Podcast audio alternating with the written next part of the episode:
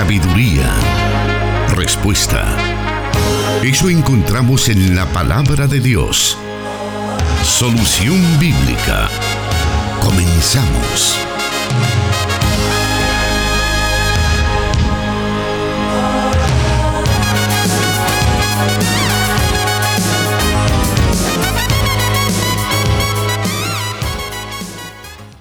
Una vez más nos damos cita en este momento cuando disponemos nuestra vida, disponemos nuestra mente, nuestro corazón para aprender de la palabra de Dios, la que guía nuestra, nuestro andar por esta vida, guía nuestros pasos hacia la perfecta voluntad del Dios soberano que rige en todas las áreas de la vida del ser humano y del universo. Por eso es que semana a semana nos interesamos en conocer cuál es la voluntad de Dios en diferentes temas de la vida cotidiana. Pero también tenemos la oportunidad de hacer un devocional en el momento en el que usted se encuentra conduciendo, a lo mejor en su trabajo, en su casa, donde sea que usted nos esté escuchando y viendo, hasta allí sabemos que usted puede tener ese devocional de aprendizaje en la palabra de Dios. Así que sin más vamos a dar inicio a la emisión de este día martes, dándole gracias a Dios también por la oportunidad que nos da de tener con nosotros ya al pastor Jonathan Medrano. Bienvenido, pastor. Muchas gracias, hermano Miguel. Un saludo muy cordial a todos los que ya nos sintonizan a través de las emisoras de Corporación Cristiana de Radio y Televisión. Les enviamos eh, un afectuoso saludo desde los estudios de Plenitud Radio en el occidente de la República. Y como bien lo menciona el hermano Miguel, este es un espacio de aprendizaje en el que podemos todos conocer un poco más acerca de la revelación de Dios expresada en las Escrituras. Si usted nos sintoniza desde hace poco, sabrá que en este programa estamos dando a conocer las diferentes preguntas que llegan a nuestra cabina de radio a través de WhatsApp, a través de eh, Facebook también puede enviarnos sus preguntas y estas son puestas en una lista y por orden de llegada son respondidas por el pastor Jonathan. No omitimos ninguna, estamos tratando la manera de ir dando a conocer todas las semanas esas preguntas que llegan para que todos podamos aprender de, de cada una de ellas. Siempre, aunque no hagamos nosotros las preguntas, podemos aprender, podemos prestar atención y crecer en nuestro conocimiento de la palabra de Dios. Así que vamos allí entonces. Vamos a la primera pregunta para esta tarde. Y esta dice así. En las escrituras sabemos que Dios es amor. Sin embargo, existen pasajes como el Salmo 11.15, Oseas 9.15 o Segunda de Pedro 3.9 donde se nos describe a Dios aborreciendo u odiando algo. ¿Cómo se puede entender estas emociones siendo Dios santo y amoroso? Nos dice él o la oyente, pastor. Bueno, a primera vista podría ser una eh, severa contradicción que un Dios que es amor también pueda aborrecer, detestar u odiar algo. Sin embargo, eso es exactamente lo que la Biblia dice. La naturaleza de Dios es el amor. Él siempre hace lo mejor para los demás. Sin embargo, odia lo que es contrario a su naturaleza. Él odia todo lo que es contrario entonces al amor. Cuando la Biblia habla del odio de Dios, el objeto de su odio es el pecado y la maldad. Entre las cosas, por ejemplo, que Dios odia es la idolatría, tal como lo encontramos en Deuteronomio capítulo 12, versículo 31 y Deuteronomio capítulo 16, versículo 22. Él odia, por ejemplo, el sacrificio de niños, él odia la perversión sexual, tal como también se manifiesta en Levítico todo el capítulo 20 prácticamente.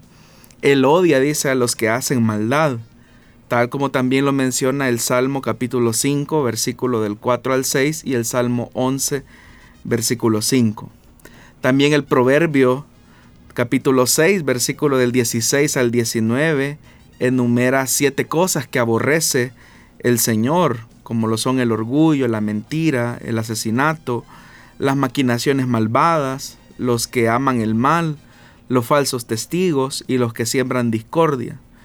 Notemos que en este pasaje no incluye solamente las cosas que Dios odia. Todos estos pasajes que hemos mencionado no solamente hacen un acercamiento a las cosas que Dios odia o aborrece, sino que también Dios aborrece a quienes practican tales cosas. La razón es muy simple, y es que el pecado no puede ser separado del pecador, excepto por el perdón ofrecido solamente a través de Cristo. Por eso es una contradicción decir que eh, Dios aborrece al pecado, pero ama al pecador. Esa es una contradicción que no tiene fundamento bíblico. Al contrario, los pasajes de la Biblia que he mencionado señalan lo opuesto, porque no se puede hacer una separación del pecado y del pecador. Entonces Dios aborrece la mentira, sí, eso es verdad, pero también Dios aborrece al mentiroso, porque la mentira involucra a la persona es decir, no, no está separada de la persona. Eh, entonces Dios no puede juzgar, por ejemplo, eh, la mentira sin juzgar al mentiroso. Y por eso es que la Biblia enseña claramente que Dios es un Dios santo. Ahora, ¿cómo se conjuga eso con el amor perfecto de Dios? Porque es un amor sin igual y sin descripción alguna que logre eh, completar o agotar el sentido de esa expresión. La Biblia nos enseña claramente que Dios ama eh, a aquellos a los que Él predestinó y que por ese mismo amor con el que Dios los amó, los perdonó, los justificó, los redimió y los glorificará. Pero hay un principio fundamental que tienen estas, estos pecadores que por naturaleza eran hijos de ira o de desobediencia y es que ellos procedieron al arrepentimiento. De tal manera que en eso tiene mucho sentido el profeta Ezequiel cuando dice que Dios no se complace en la muerte de los malvados, sino que Él es lento para la ira.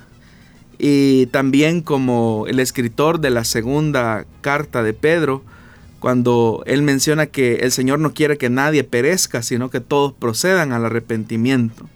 Entonces todo esto es una prueba del amor de Dios. Es decir, Dios quiere lo mejor para su creación.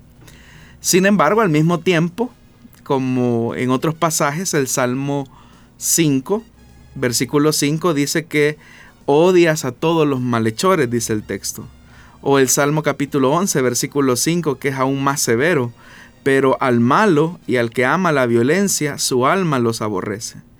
Entonces, antes que una persona crea en Jesús y se arrepienta, por naturaleza es enemigo de Dios, tal como lo dice Colosenses capítulo 1, versículo 21.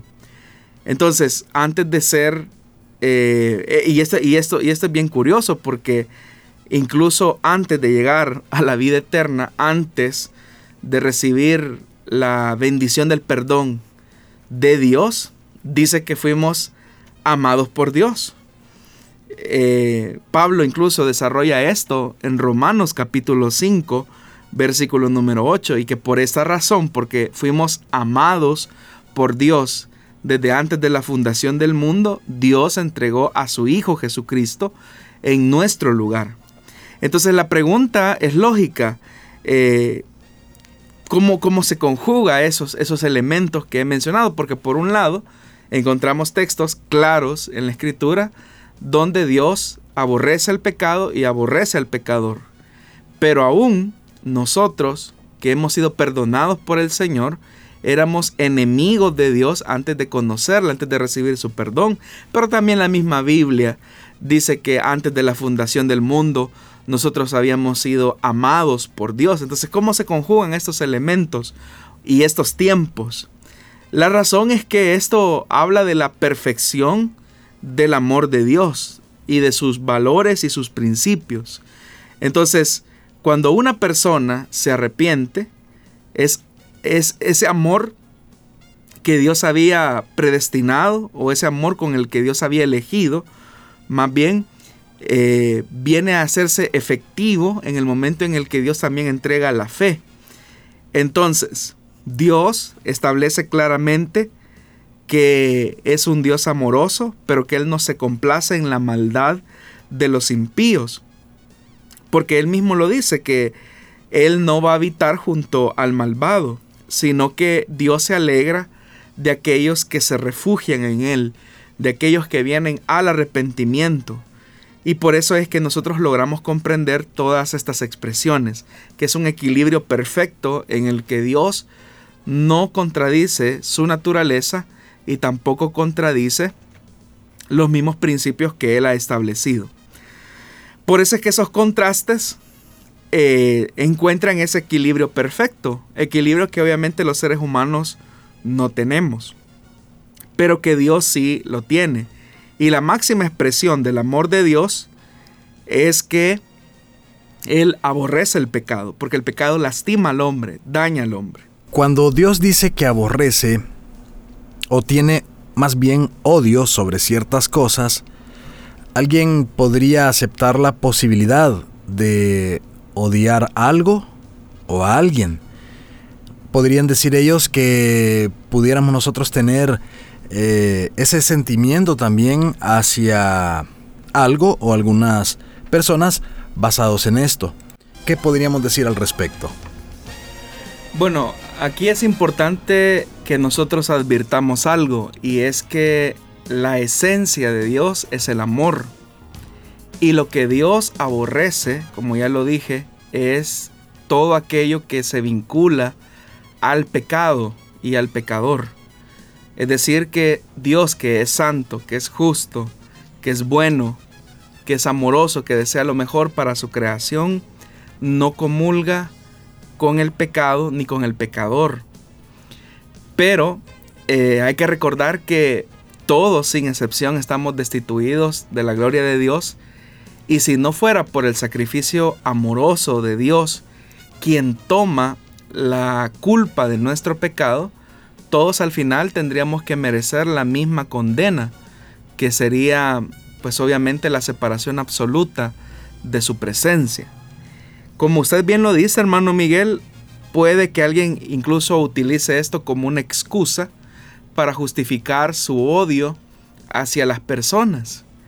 Pero el problema es que nosotros no tenemos la naturaleza perfecta de Dios. Nosotros no tenemos esa naturaleza eh, plena de Dios. Entonces por eso es que la característica distintiva de todo cristiano es el amor. Y el amor tiene que ser sin distinción. Nosotros debemos de amar a todas las personas y por lo tanto nuestra preocupación debe de ser no encontrar la separación de aquellas personas que a nuestro juicio o a, nuestro criterio no son dignas del favor de Dios, porque si ese fuera el criterio, en realidad todos no merecemos la, la misericordia de Dios, no hay ninguno que la merezca. Es el Señor quien otorga de su gracia a aquellos que Él conoció desde antes de la fundación del mundo. Así que no es justificación. Eso es también, hermano, casi igual que algunos cristianos, ¿verdad? Que con su deseo de amar al pueblo de Israel, eh, muchas veces justifican las acciones eh, injustas del Estado de Israel sobre otros países. Y entonces ven como algo positivo el hecho que eh, Israel, por ejemplo, tome venganza o tome actitudes de, de, represión, ni siquiera de defensa en algunas ocasiones, contra los pueblos circundantes de la región. Entonces uno eh, puede incluso justificar el odio. No, es que está bien que les caiga un bombazo a esos países que son enemigos del pueblo de Dios y uno justifica eh, con, ese odio, ¿verdad? Con el supuesto, eh, diría yo, engaño o un poco bien intencionado, diría, de quererse alinear según a, amar lo que Dios ama y aborrecer lo que, lo que uno cree que Dios aborrece. Pero es que ese es el punto, que nosotros no tenemos todo el panorama perfecto que Dios tiene. Y entonces por eso es que Dios únicamente se limita para que nosotros amemos a las personas. Y obviamente el amar a esas personas implica que nosotros nos distanciemos de aquellas cosas que ellos practican, pero eh, amándolo siempre. Jesús mismo lo dijo, en esto conocerán las personas que ustedes son mis discípulos, en que ustedes se amen los unos a los otros.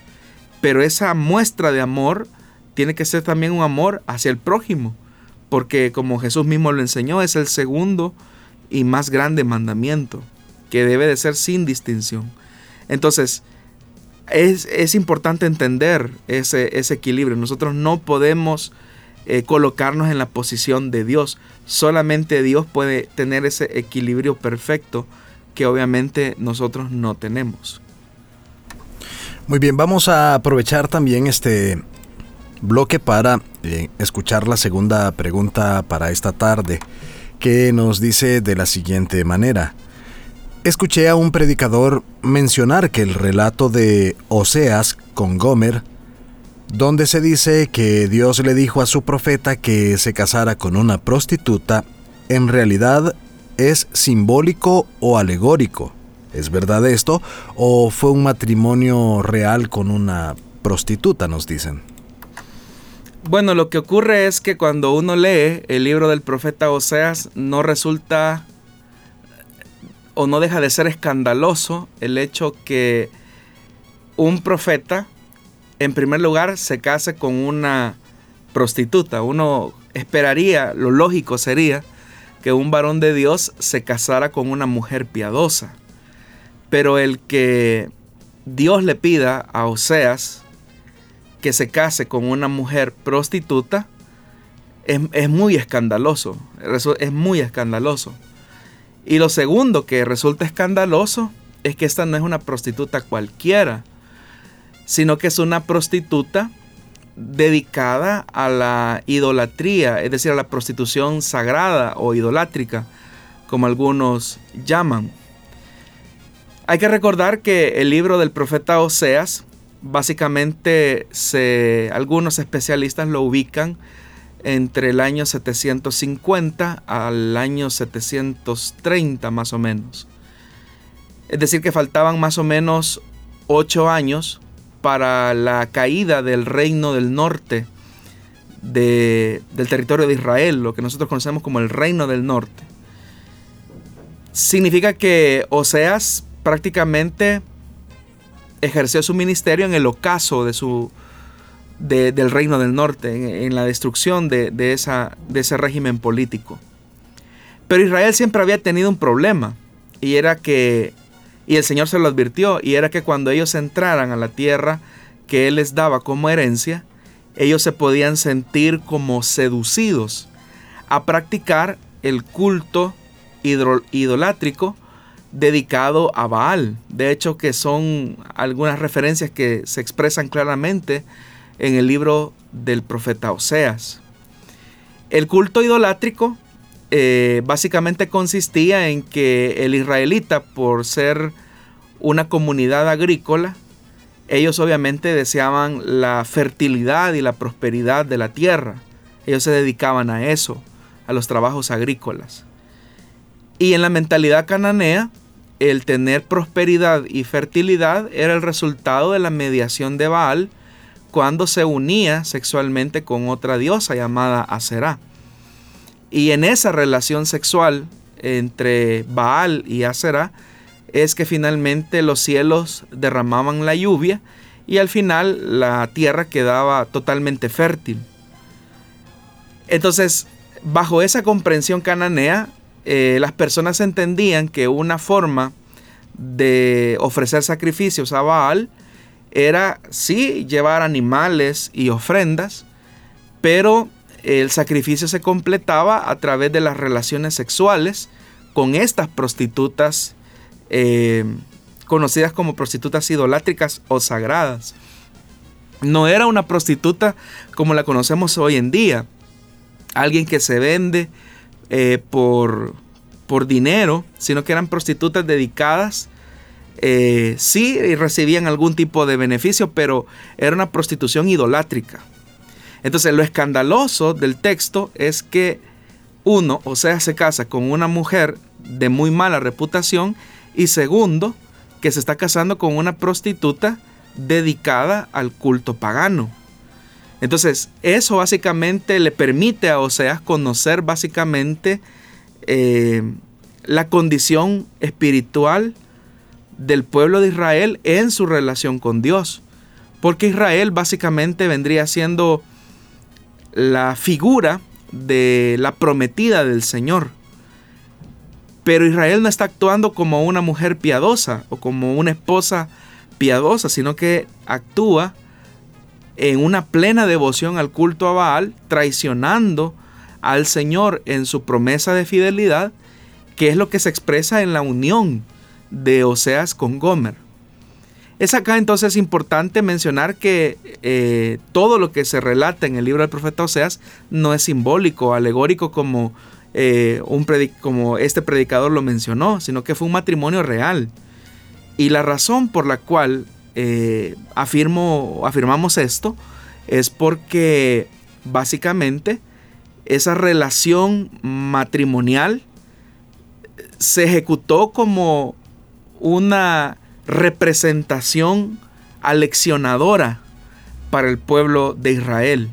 Dios había pedido en otras ocasiones eh, cosas que a uno no, le, tienen, no le cuajan en, la mente o uno no las logra procesar, pero, pero fueron peticiones que Dios les hizo a los profetas para que el profeta, en la medida en que pronuncia su mensaje y en la medida que se acerca a su mensaje, el profeta deja de ser mensajero simplemente y se convierte en el mensaje. Entonces cuando Osea se casa con una mujer de esta reputación, no solo se convierte en un mensajero que advierte y amonesta la infidelidad de Israel, sino que él mismo se convierte en el mensaje vivo. Oseas experimenta los sentimientos, las emociones, las tristezas, las heridas, las frustraciones que produce una infidelidad. Entonces, no es un texto alegórico, no es un texto simbólico, sino que fue un hecho real. En, el capítulo 1, si no se mal es en el versículo 2, hay una expresión técnica que se utiliza eh, para tomar mujer. Y de hecho que así se dice, el Señor dice que tome mujer de una mujer que está dedicada a la prostitución. Pero esa acción de tomar mujer no es alegórica, no es simbólica, es una acción real. Por otra parte, otra de las características para eh, diferenciar de una enseñanza parabólica, que también hay que decir que los profetas también hacían uso de este recurso, es que a diferencia de la parábola, se nos menciona incluso el nombre de la mujer con la que Osea se casó. Incluso se dan datos de la cantidad que Oseas tuvo que pagar para recuperar a la que ya era su esposa.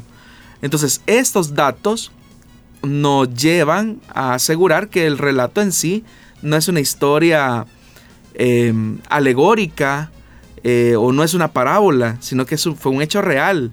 Es decir, lo que Dios le está pidiendo a Oseas es que no solo se convierta en su portavoz, sino que Él encarne el mensaje que, que, Él desea transmitir, que es amonestar, como ya lo dije, a la infidelidad que Israel tiene para con Dios al dedicarse a los cultos paganos dedicados a Baal. Vamos en estos momentos a hacer una nueva breve pausa y vamos a volver con más de solución bíblica para esta tarde. Siga pendiente de cualquiera de las emisoras de radio que están transmitiendo solución bíblica. La respuesta a sus preguntas aquí, en solución bíblica.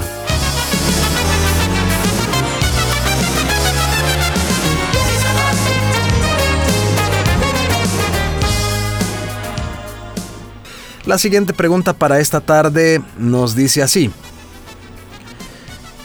¿Qué sucedió con Jesús?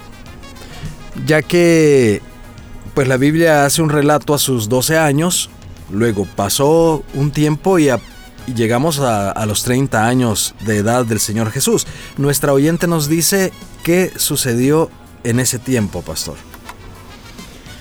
Bueno, en realidad lo poco que sabemos de la infancia del Señor solamente se encuentra registrado con más detalles en el Evangelio de Lucas en el capítulo 2, cuando Jesús es presentado en el templo y cuando Jesús eh, va junto a sus padres en una de las fiestas de peregrinación.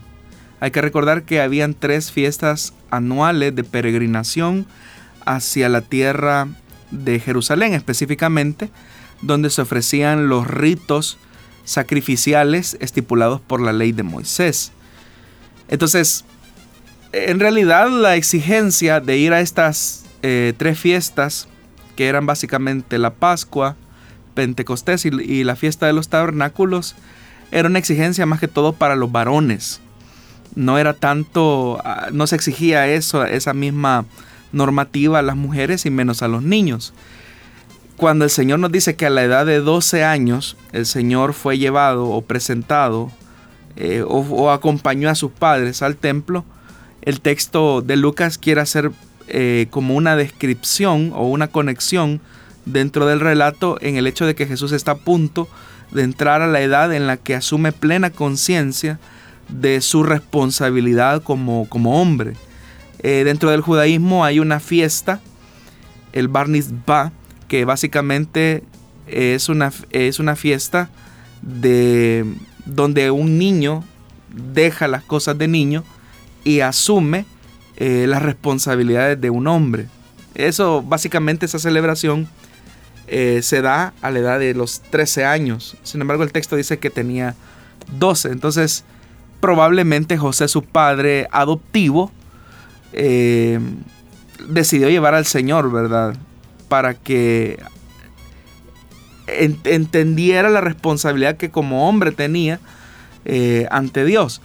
Esos son los relatos que nosotros conocemos de la niñez del Señor Jesús. Luego de ese relato, de los 12 años hasta los 30 no sabemos absolutamente nada. Y la razón de por qué no sabemos nada de esos detalles que la Biblia omite es porque Jesús tuvo una niñez completamente normal como la de cualquier eh, niño y adolescente. Él tuvo una infancia de aprendizaje, una infancia con amigos, él obviamente tenía características que lo hacían distinto, pero seguía siendo un chico normal de su época, que obviamente fue testigo de las enormes injusticias que se vivían en el siglo I bajo la dominación de Roma. Cuando sucedieron los hechos y Jesús inicia su ministerio, va a la cruz, eh, resucita, la iglesia comienza a ser portavoz del mensaje evangélico, muchos años después la iglesia se hizo la misma pregunta, ¿qué fue de la niñez del Señor? Y es ahí donde se comienzan a redactar algunos conocidos ahora como evangelios apócrifos. Evangelios apócrifos complementarios, que lo que buscan es tratar la manera de rellenar esos espacios de la infancia, adolescencia y juventud de Jesús con historias inventadas, ¿verdad? Eh, como por ejemplo el Evangelio apócrifo de Tomás, donde se relatan algunos episodios de Jesús con otros niños, eh, de ciertos altercados que Jesús tuvo con los rabinos de su época, eh, creo que es en el Evangelio de Tomás donde se describe una pasada que aparentemente un rabino eh, no, no quería enseñar a Jesús ciertos aspectos de la ley. Pero en realidad el texto quiere como demostrar que Jesús en realidad eh, sabía más que el rabino y, y por eso es que el rabino tiene una negativa hacia Jesús porque él no quiere enseñarle, porque él sabe que es un niño muy especial y entonces como que el rabino tiene cierta resistencia al hecho de, enseñarle a un niño prodigio. Pero claro, esos son relatos e historias inventadas, que como ya lo dije, son eh, intentos de algunas comunidades cristianas del siglo I por tratar la manera de rellenar esos espacios eh, vacíos. Pero como ya lo dije, su naturaleza es apócrifa, es decir, es de dudosa procedencia. Entonces por eso es que no sabemos nada. Lo que sabemos de la infancia y de la adolescencia y juventud del Señor es lo que tenemos en los evangelios. ¿Por qué Dios quiso que eso fuese así? Uno puede entender que Jesús tuvo una niñez normal, una adolescencia normal, como lo dije hace algún momento. Y eso expresa la humanidad del Señor completamente. Bueno, respecto a esto, el Señor Jesús se dio cuenta o supo su naturaleza, su llamado, o en todo caso que Él era el Hijo de Dios en el momento de ser bautizado, o fue antes o después de eso. Bueno, esa es una pregunta bastante interesante, hermano Miguel, porque el Evangelio de Marcos, que es el primer Evangelio en ser escrito, nos dice que en el momento del bautismo em, se escucha, o más bien dicho, Jesús oye una voz del cielo que le dice, tú eres mi Hijo amado y en ti tengo complacencia. Entonces la pregunta es, ¿por qué el Padre le está diciendo a Jesús algo que se suponía que él ya sabía? La intención del evangelista de Marcos es rescatar la humanidad de Jesús, expresar el aspecto humano del Señor. Es decir, que en ese momento del bautismo hay un despertar a la conciencia mesiánica. En los otros evangelios lo que se dice es, este es mi Hijo amado en quien tengo complacencia. El mensaje entonces no va dirigido a Jesús, sino a quienes están siendo testigos de ese momento bautismal. Pero son evangelios que se escribieron posteriormente, eh, después del de Marcos. Entonces el énfasis de Marcos es rescatar el aspecto humano de Jesús en el que despierta a una conciencia mesiánica. Hay que recordar que Jesús perteneció al movimiento de Juan el Bautista. En el Evangelio de Juan, eh, nosotros notamos una tensión que se va a producir entre los discípulos de Juan respecto a Jesús. Ahora, tomando eso en cuenta, es interesante notar por qué en el desierto la tentación, nosotros le ponemos más el énfasis al hecho de convertir las piedras en pan, el hecho de lanzarse de la cornisa del templo, o el hecho de subir a un monte y presentarle todos los reinos de la tierra al Señor. Nuestro énfasis más parece eh, interesarse en las, en las ofertas del enemigo, en las, en las ofertas de Satanás. Sin embargo, si uno presta mucha atención al contenido de la tentación, lo que Satanás quiere hacer con Jesús es poner en duda las palabras que él escuchó eh, en el momento de su bautismo en la mayor parte de los evangelios uno nota esa conexión. Bautismo, eh, bautismo con Juan el Bautista e inmediatamente la tentación en el desierto. Pero lo que se pone en tela de duda es la palabra que Jesús escuchó. Si eres el Hijo de Dios, haz que estas piedras se conviertan en pan. Si eres el Hijo de Dios, lánzate desde la parte más alta de este templo porque escrito está que el Señor a sus ángeles mandará para que tu pie no tropiece en piedra. O la última tentación, si tú postrado me, me adoras, yo te entrego los reinos de esta tierra. Pero el elemento clave está en poner en duda la palabra que Jesús había escuchado del Padre, que Él era su Hijo amado. Sin embargo, nosotros notamos que Jesús estando frente al tentador, vence al maligno. Ahí nosotros encontramos como una especie eh, de paralelos en relación al relato de, de Edén, donde el tentador llegó a, a Adán y a Eva, pero personificándolo en Adán, para poner en duda la palabra de Dios. Y vemos que básicamente la serpiente tiene éxito con nuestros padres, Adán y Eva, ellos ceden a, los, a las sutilezas del engaño y cuestionan la palabra de Dios. Pero en el caso de Jesús, Él no cuestiona la palabra del Padre, sino que la acepta, la recibe y sobre esa aceptación y sobre ese recibimiento vence al maligno. La tentación de Adán y Eva se da en un lugar eh, donde era un lugar hermoso, donde había abundancia de comida. En el caso de la tentación de Jesús el escenario es el desierto, donde no hay comida. Y por otra parte también es interesante que hay una contraposición. Adán sucumbe a la tentación, pero el Señor vence la tentación por la palabra, por la palabra que él ha recibido. Entonces, encontramos ahí que efectivamente Jesús eh, poco a poco fue despertando a su conciencia mesiánica, porque no hay que eh, olvidar que en la persona de Jesús eh, encontramos a Dios hombre. Es decir, el Señor es 100% Dios y es 100% hombre. Y en su naturaleza humana, Él estaba despertando a la conciencia de quién era en realidad. Muy bien, vamos a continuar aprendiendo de la palabra de Dios y de todo lo que rodea, todo el contexto, toda la historia, acerca de cada pregunta que recibimos todos los martes y viernes acá en Solución Bíblica. Volvemos en unos segundos, quédese con nosotros.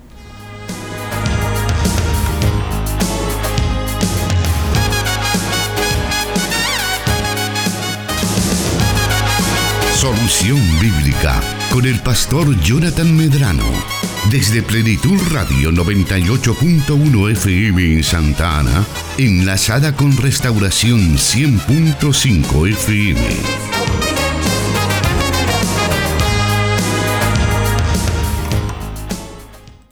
Bueno, la siguiente pregunta dice así.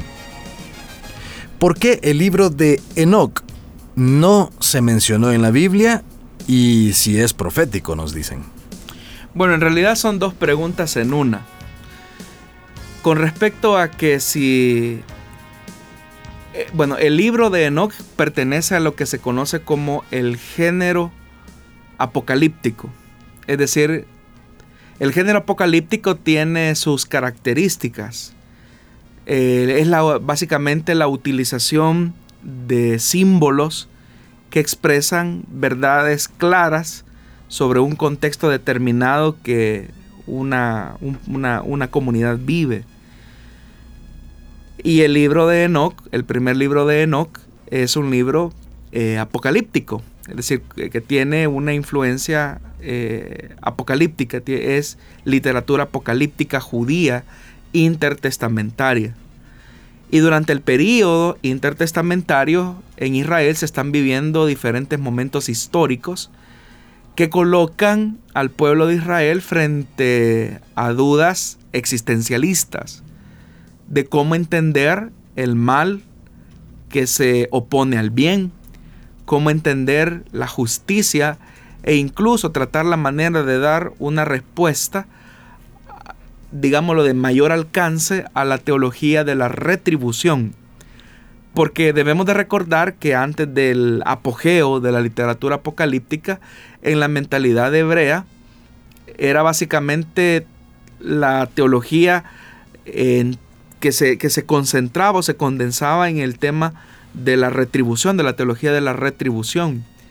Que si se obedecía a Dios, eh, iría bien, a todas las personas que acataran los preceptos del Señor, pero si habían personas que desobedecían la ley, pues terminarían mal. El problema es que en la época del periodo intertestamentario habían personas muy piadosas, muy celosas de la ley, que trataban la manera de seguir la normativa eh, mosaica. Sin embargo, tenían que morir frente a sus opresores, que en ese entonces eh, básicamente se divide entre el imperio griego y después lo que se va a constituir en el imperio romano, cuando el imperio griego sucumbe. Entonces, ¿cómo explicar el hecho de que personas justas, piadosas, que aparentemente guardan la ley de Dios, les va mal. Y lo opuesto, personas perversas y malas, ¿cómo es que terminan bien sus días? En riquezas, en abundancia, siendo que ellos son eh, protagonistas de opresión hacia el pueblo piadoso de Dios. Ante esas dudas existencialistas es que la literatura apocalíptica trata la manera de responder. Ahora, no toda la literatura apocalíptica es profética. Hay literatura apocalíptica profética y hay literatura apocalíptica que no es profética. Y en el caso, por ejemplo, del primer libro de Enoch, hay una corriente muy marcada de apocalipticismo, pero no en todos sus. en, en, todo su, su, entramado eh, narrativo. Encontramos eh, ese elemento profético. Cosa que, por ejemplo, si tiene el Apocalipsis que nosotros popularmente conocemos como Apocalipsis de Juan, que la Biblia dice claramente que es profecía que ha sido revelada por el Señor Jesucristo. Y se habla de una revelación de las cosas que están por suceder. Entonces no toda la literatura apocalíptica es profética. Esa sería la explicación. Muy bien, vamos a seguir esta tarde con el programa Solución Bíblica. Tenemos algunos minutos aún para poder eh, dar a conocer las preguntas que nuestros oyentes nos envían. Y bueno, la siguiente dice así. Eh, ¿Por qué decimos los cristianos que Jesús abolió la ley cuando él mismo dijo que él no había venido abolir la ley, nos dice eh, esta persona, pastor.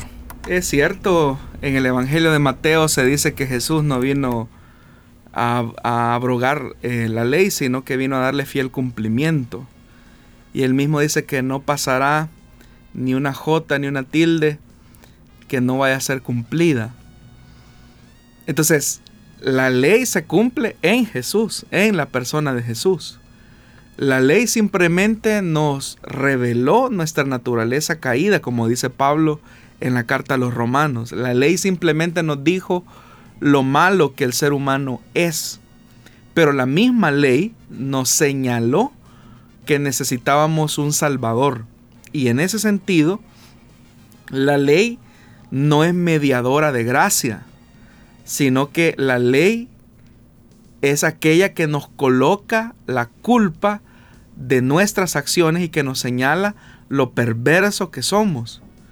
Pero cuando Jesús aparece y por medio de su sacrificio en la cruz nos imputa su santificación, su justicia, su santidad, es ahí donde Jesús es el fiel cumplimiento de alguien que sí logró llenar las expectativas de Dios porque Él básicamente eh, le, le dio el sentido real a la ley. Entonces Jesús, es cierto, no vino a anular la ley, sino que vino a darle fiel cumplimiento. Pero ese fiel cumplimiento tiene que ver en dos niveles. Número uno, eso habla de la perfección y de la santidad de Jesús.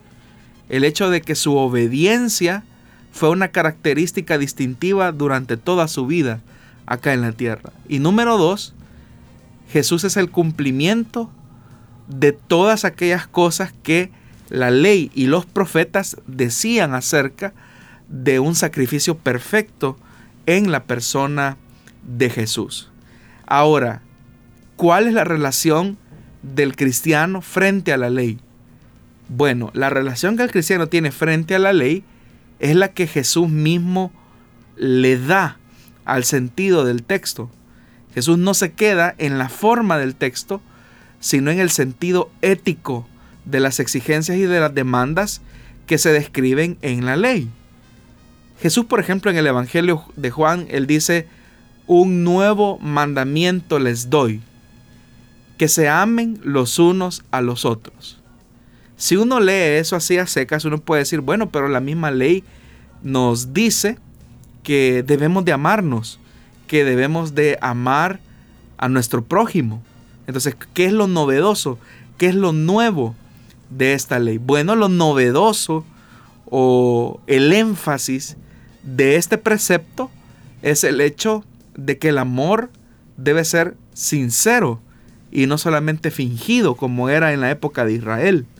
O también, por ejemplo, el hecho de que Jesús va a demostrar o a enfatizar el sentido real de los mandamientos como el de no adulterar. Y la ley obviamente establece una restricción, una prohibición. Dice que no hay que adulterar.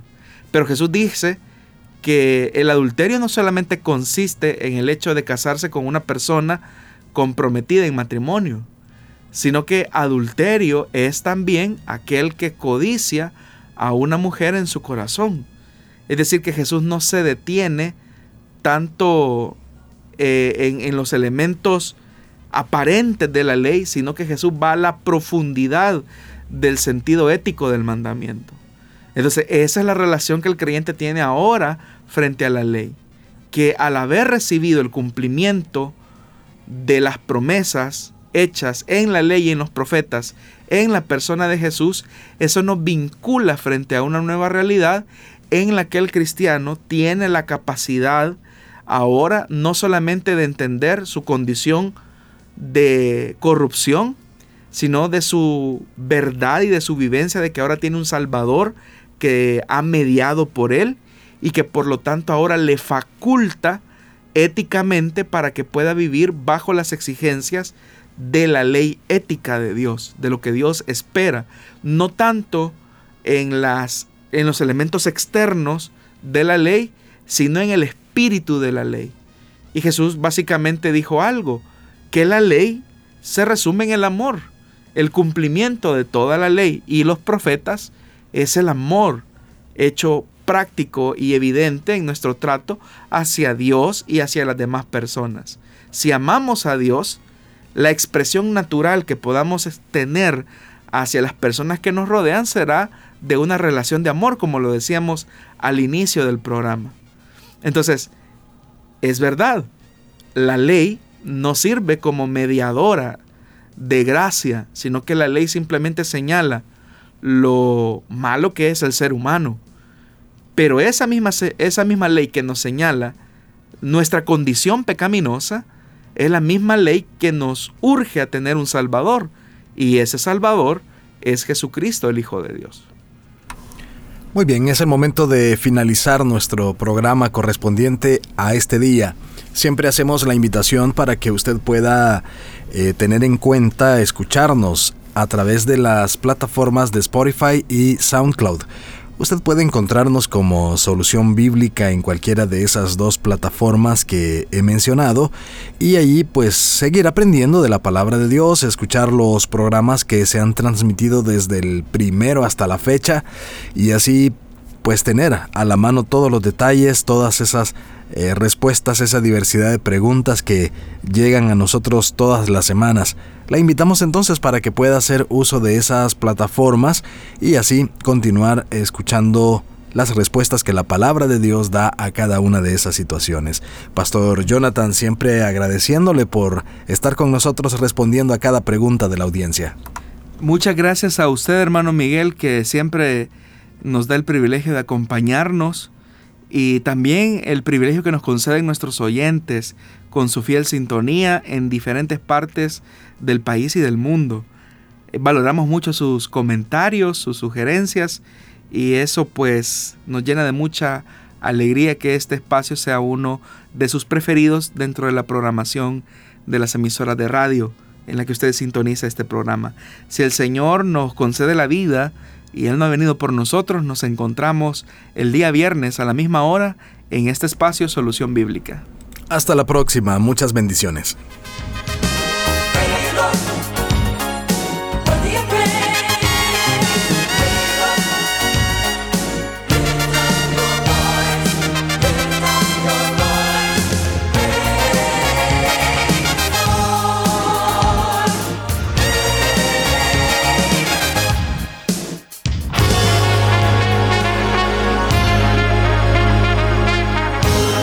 Encontramos respuesta en la palabra de Dios. Solución Bíblica. Hasta el próximo programa.